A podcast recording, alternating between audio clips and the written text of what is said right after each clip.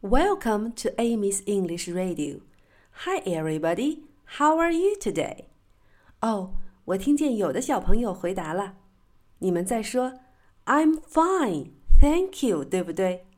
昨天我们说 "I'm fine" 是我挺好的。那如果我今天感觉特别好，非常好，要怎么说呢？I'm great. I'm great. I'm great. I'm great. I'm great.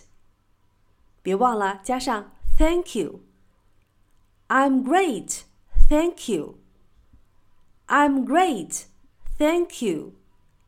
Amy 希望大家今天都有一个超级好的心情。How are you today？